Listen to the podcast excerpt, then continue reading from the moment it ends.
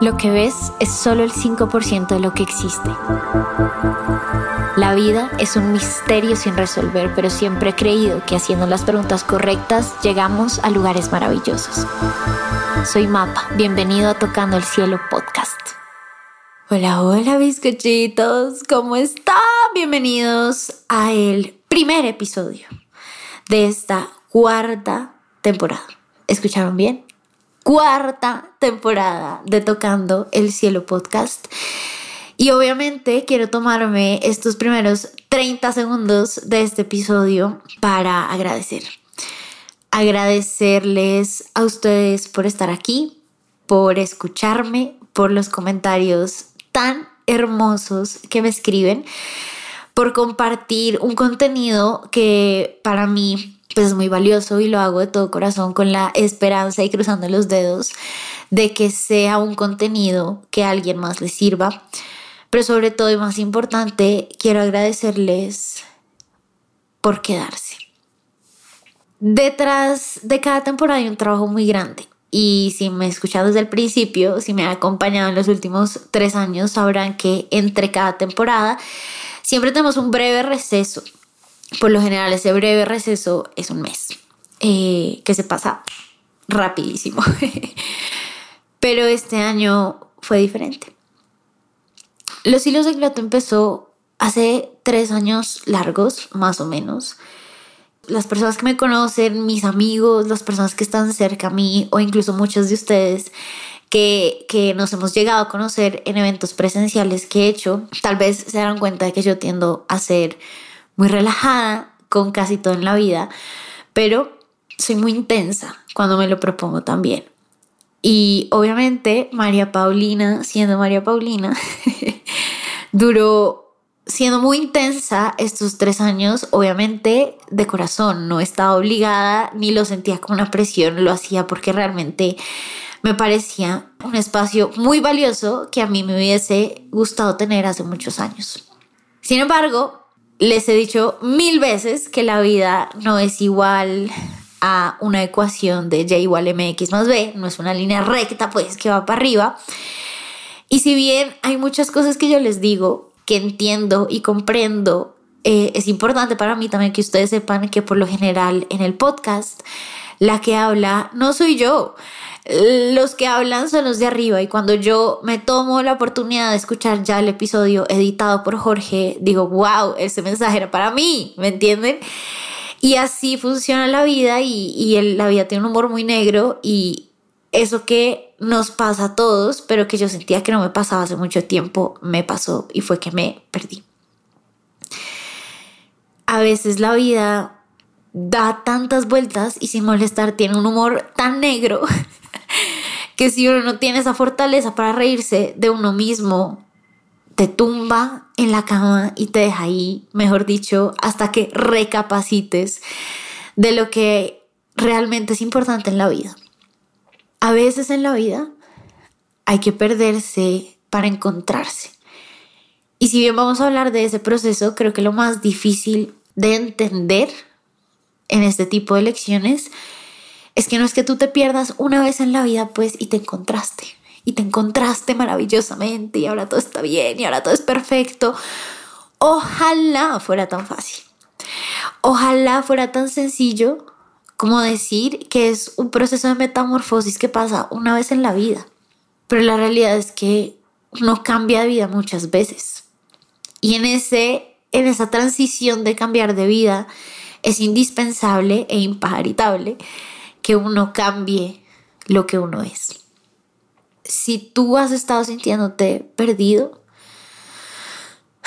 si sientes que no sabes cuál es el camino para ti, si sientes que todo lo haces mal, si sientes que, que nada bueno te puede pasar, porque cada vez que te emocionas con una nueva relación o con un nuevo trabajo, con nuevos amigos, algo pasa mal y algo sale mal, quédate. Quédate que te voy a contar varias historias que creo que te van a ayudar a entender el momento en el que estás y a atravesarlo de la mejor manera para tu propio crecimiento y el de las personas que tienes cerca. Les voy a contar una historia. desde la temporada pasada tengo la intención de invitar a mi papá porque tiene una vida muy interesante, que a los ojos de muchas personas podría ser muy violenta y trágica, pero que esto es palabras de él, a los ojos de él es una vida pues llena de milagros. Hace muchos años mi papá estuvo internado en una clínica psiquiátrica. Después de pasar un proceso emocional demasiado fuerte en algo que nos estaba pasando como familia en ese momento, pero que realmente le estaba pasando mucho más a él, siento que su mente, su cerebro dijo, bueno, hasta aquí llegué yo, hasta luego, adiós, adiós, voy a hacer control al delete. Y bueno, se fue. Su mente empezó a enfermarse, empezó a enfermarse, hasta que eh, la decisión fue que él estuviera hospitalizado en una clínica psiquiátrica eh, para que pudiera recuperarse. No se afanen que espero que esta temporada lo podamos traer porque en verdad tiene muchas cosas que contarnos. Y es una persona increíblemente sabia, pero en este momento en particular quiero contarles esta historia. Cuando él entró a la clínica psiquiátrica, obviamente para todos fue muy difícil, o sea, para las personas que lo queríamos, pues fue muy difícil y él y yo siempre hemos tenido un vínculo eh, muy difícil de explicar. Siempre hemos tenido una relación muy estrecha, una, una amistad hoy en día ya que yo ya soy un adulto, en la que realmente se siente como una relación muy fuerte de almas gemelas. Algo que también siento con mi mamá y algo que siento con mis abuelas también pero en particular con él nos entendemos en muchas cosas. Y cuando él estuvo en la clínica psiquiátrica yo sufrí mucho. Yo sufrí mucho porque es muy difícil ver a personas que toda la vida han sido increíblemente fuertes, personas que toda la vida han tenido como esta dirección muy clara de vida, enfermarse tanto y llegar a un momento de la vida en el que están en un lugar donde nada vale. No importa lo que tú eres, lo que has hecho, lo que estudiaste, de qué familia vienes, eh, si tienes plata o no tienes plata. Es más, les voy a decir algo. En la clínica en la que él estuvo, que es un hospital aquí en Bogotá que se llama La Paz, ni siquiera vale si tú eres y pongo esto entre comillas, una buena persona o una mala persona, porque La Paz es una clínica psiquiátrica donde llevan muchos presos también. Y cuando yo iba a visitar a mi papá, era muy traumático porque habían presos literal amarrados en el piso gritando, yo no estoy loco, sáquenme de aquí. Y las historias de mi papá en la clínica psiquiátrica son, de verdad, por eso quiero hacer un podcast con él, para morirse de la risa, dar un poquito de miedo también. Pero esa fue la realidad. Y la realidad es que estuvo mucho tiempo internado ahí. De hecho, me acuerdo que pasó un diciembre internado en la clínica yo creo que recién internado. Y entonces mi papá cuenta una historia muy interesante. Claro, mi papá ha sido empresario toda la vida. Ha luchado y ha construido todo desde cero, completamente cero. Y siempre ha sido una persona mentalmente muy fuerte. Y cuando tú entras a ese tipo de espacios, no solo te das cuenta de que nada de eso importa, sino te das cuenta de que nada de eso ha importado nunca terminas siendo igual que los demás y terminas recordando que es que eres igual que los demás. Y entonces mi papá dice que un 31 de diciembre en la clínica psiquiátrica les pusieron en un televisor chiquitico los 40 de Joselito, que para los que no están en Colombia es una música, eh, es la música navideña colombiana muy típica y muy popular eh, cualquier colombiano sabe quién es los 40 de Joselito. Y todos empezaron a bailar. Y entonces mi papá, él me dice, yo en ese momento dije, ah, listo, toqué fondo. Toqué fondo. ¿Qué carajos estoy haciendo aquí? Eh, ahora sí me enloquecí, perdí la cabeza y no voy a poder salir de aquí nunca. Y él me dice que él se quedó en una esquina aterrado viendo a todo el mundo bailar y diciendo, no puede ser, yo no puedo estar tan loco yo no puedo estar tan loco, no sé cómo terminé aquí. Y que se acerca el psiquiatra de él y le dice, Hernán, ¿por qué, ¿por qué no baila? y mi papá le dice, no, no, pues porque tampoco estoy tan loco, ¿me entiendes? Y el psiquiatra le dijo algo a mi papá que le cambió la vida para siempre. y que nos cambió la vida a todos para siempre. El psiquiatra le dijo, era lo más probable es que usted no vuelva a vivir este momento de su vida jamás. Porque no aprovecha la libertad que da perder la cabeza. Aquí usted no es nadie. No es Hernán Fonseca, no es papá, no es esposo, no es hijo, no es empresario. Aquí usted es simplemente un ser humano. Porque no se permite vivir esa libertad de perder la cabeza. Lo más interesante fue que mi papá tuvo una pequeña epifanía y dijo, pues claro que sí. Pues claro que sí. Vamos a hacerlo real. Y en ese en esa pequeña epifanía él se va y se pone a bailar. Y se pone a bailar y empieza a disfrutar de ese momento. Y desde ahí en adelante empezó a disfrutar lo que, bajo palabras de él, fueron las mejores vacaciones de su vida. Internado en una clínica psiquiátrica. Y las mejores vacaciones de su vida porque tuvo la oportunidad de perder la cabeza. Tuvo la oportunidad de ser libre de lo que él era, de lo que fue, de lo que haya hecho, de lo que haya construido, de los errores que haya cometido y los de, de los éxitos que haya disfrutado. Esa fue una gran lección de vida porque me recordó que la verdadera libertad es liberarse de todos los prejuicios, de todas las personalidades y de todas las cosas que uno puede llegar a tener en la cabeza. Perderse es perder la cabeza en muchos sentidos. Pero perder la cabeza es lo que te permite construir cosas nuevas desde cero. Cuando no sabes cuál es tu camino, cuando nada de lo que ves en tu vida te gusta, tienes una oportunidad maravillosa de construir otra vez desde cero. Es una oportunidad que muy pocos tienen. Y honestamente, desde que mi papá estuvo internado, es una oportunidad que cada vez que veo una persona que tiene, digamos que temas de salud mental o que incluso ha estado hospitalizado por salud mental, yo digo, bueno, fácil no es fácil pero también siento que si uno se da la oportunidad de ver esos espacios y ese perder la cabeza como un milagro en tu vida, tienes la oportunidad de renacer como el ave fénix, como nunca antes en la vida. Y así fue. Realmente mi papá salió de la clínica psiquiátrica siendo una persona radicalmente diferente y siendo una persona mucho más coherente y mucho más consciente de lo que es verdaderamente importante en la vida. Uno se pierde, y escúchenme bien porque esto lo aprendí hace dos meses, uno se pierde en la vida cuando uno no está siendo fiel a uno mismo. Uno se pierde en la vida cuando ha construido una vida llena de valores mediocres. Uno se pierde en la vida cuando la vida que has construido no te sirve a ti y no le sirve a nadie más. Y de alguna forma está bien, porque también te pierdes cuando has sido demasiado mediocre, cuando le has apuntado a cosas muy pequeñas. Te dan la oportunidad de perderte, de perder la cabeza, para encontrar un rumbo que sea coherente con tu misión de vida y con tu propósito de vida. Y en ese sentido, creo que perderse es una herramienta que hay que aprovechar. Y ojo, porque mi papá se dio el permiso de perder sin saber cuál era el siguiente paso.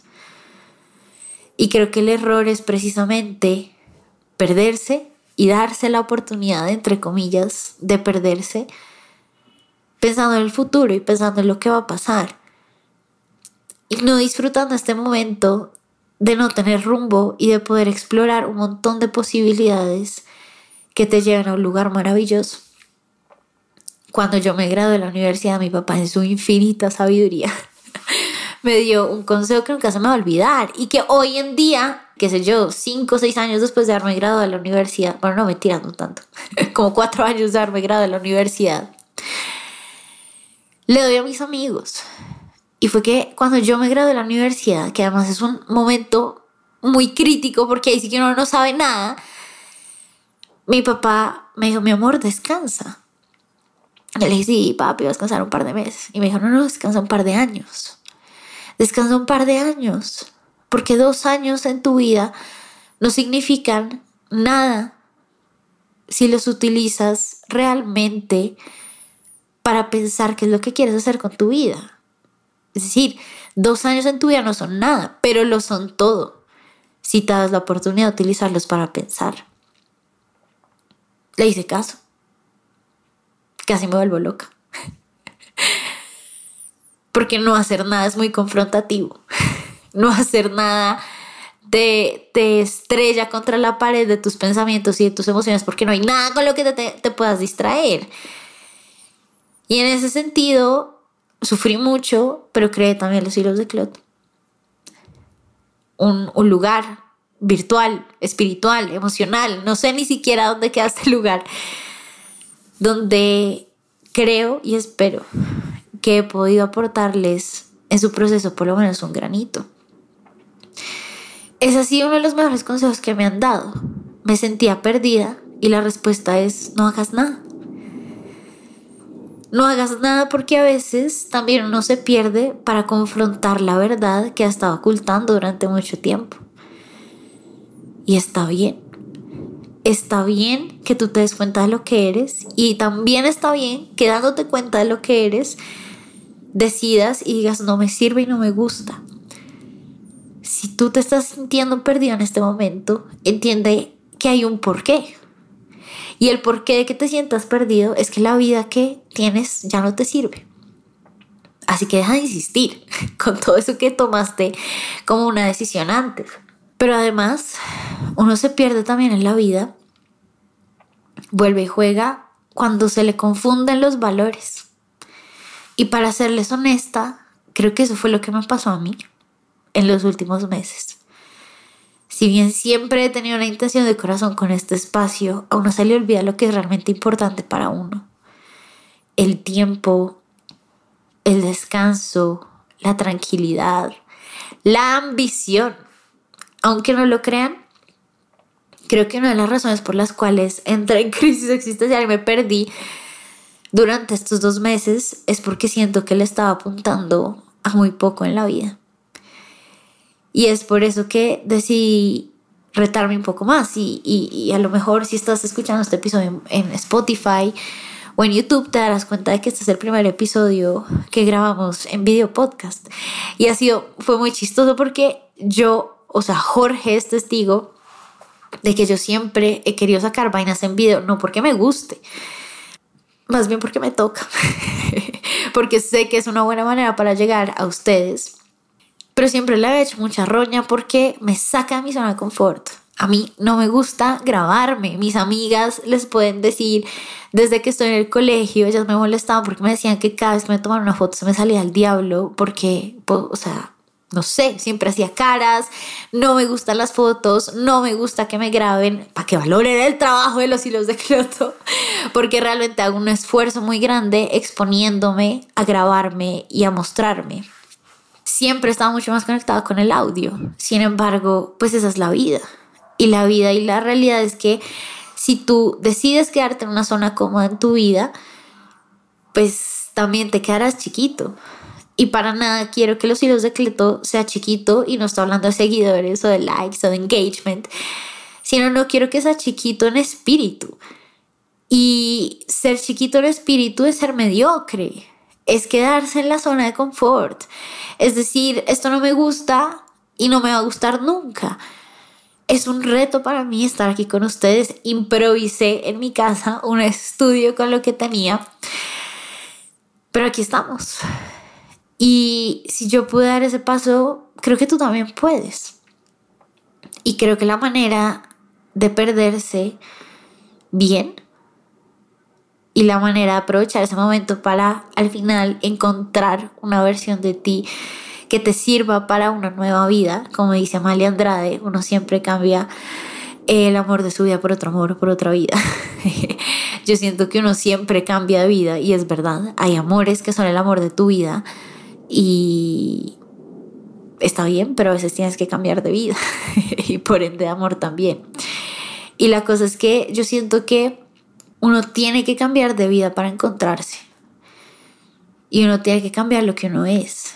Y es imposible cambiar tu realidad si no te arriesgas a salirte de tu zona de confort. Estoy orgullosa de decir que las personas con las que he hablado este año, incluso ustedes que me han escrito, eh, me han contado cómo se han salido de su zona de confort. Y sin importar el resultado, creo que pueden sentirse orgullosas de ir un paso más adelante.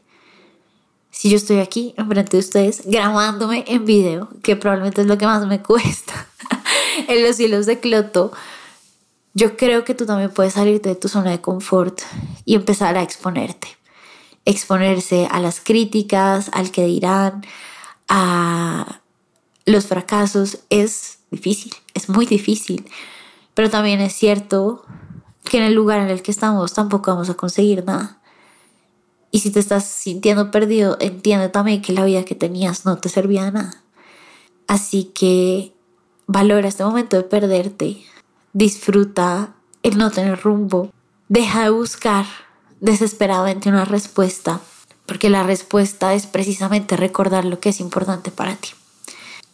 Creo que todos estamos alineados energéticamente a ese perdernos y volvernos a encontrar, porque el 2023 es el último año de cuatro años muy carenalgas, energéticamente hablando. Pero el 2024 es un año donde vamos a, a, recoger todos esos frutos y vamos a entender por qué la vida nos llevó y nos empujó a cambiar tantas cosas. Y me parece súper lindo porque en este proceso de cambio y en este proceso de volver a encontrarnos, eh, siempre hay señales del universo. Y Jorge, nuestro querido productor, em, que lo encuentran también como Giorgio Rome, porque Jorge, además de ser un gran productor de este tipo de proyectos audiovisuales, es de hecho principalmente músico, un gran músico además. Y cuando estábamos cuadrando esta primera temporada, me mandó una canción hermosa que justo sale hoy. No planeamos este primer episodio de la temporada con, con que él sacara esta canción. Fue coincidencia. Yo le dije, Tran 29. Y él me dijo, Mapa, el 29 sale también esta canción. Y es muy lindo porque de hecho la canción se llama Perdiendo la señal. Y si ustedes la escuchan, que además es una canción hermosa que se las voy a dejar en historias, eh, pero la pueden encontrar en Spotify en cualquier lugar, como Perdiendo la Señal, de George Rome y Trujillo, otro gran músico, se darán cuenta que la canción habla precisamente de estos momentos, de estos momentos en los que nos perdemos y en los que tenemos que volvernos a encontrar, pero sin tanto afán. Al final creo que en ese perdernos recordamos lo que realmente somos más allá de las definiciones que nosotros nos ponemos. Médico, abogado, influencer, publicista, bailarín o artista. Así que quiero de todo corazón invitarlos a que escuchen la canción de Giorgio. No es porque seamos amigos, no es porque trabajemos juntos. Él lo sabe y se lo he dicho muchas veces, su música me conmueve mucho y como ya les dije ahorita, yo soy más de audio, de escuchar, de leer que de ver como tal. Y a mí esta canción me hace llorar cada vez y obviamente me toca porque es un momento de vida en el que me siento muy identificada. Así que si te estás sintiendo igual, creo que el arte recuerda que es ese, ese lugar que te permite sentir y dejar de pensar. Y no hay que olvidar que para sanar hay que sentir. Entonces, Giorgio, I'm so proud. Yo les dejo la canción eh, en historias. Y bueno, bizcochitos, vamos a empezar con toda. Tenemos esta temporada muchos invitados, además con estudio que iremos mejorando poco a poco, pero gracias por quedarse, gracias por todo el apoyo, gracias por todo el amor, gracias por todo el cariño, gracias por toda la paciencia, será retribuida. Eh, y sin duda alguna les devolveré todo el cariño dando todo lo mejor de mí. Bienvenidos a esta cuarta temporada. Nos vemos el próximo domingo. Adiós, adiós.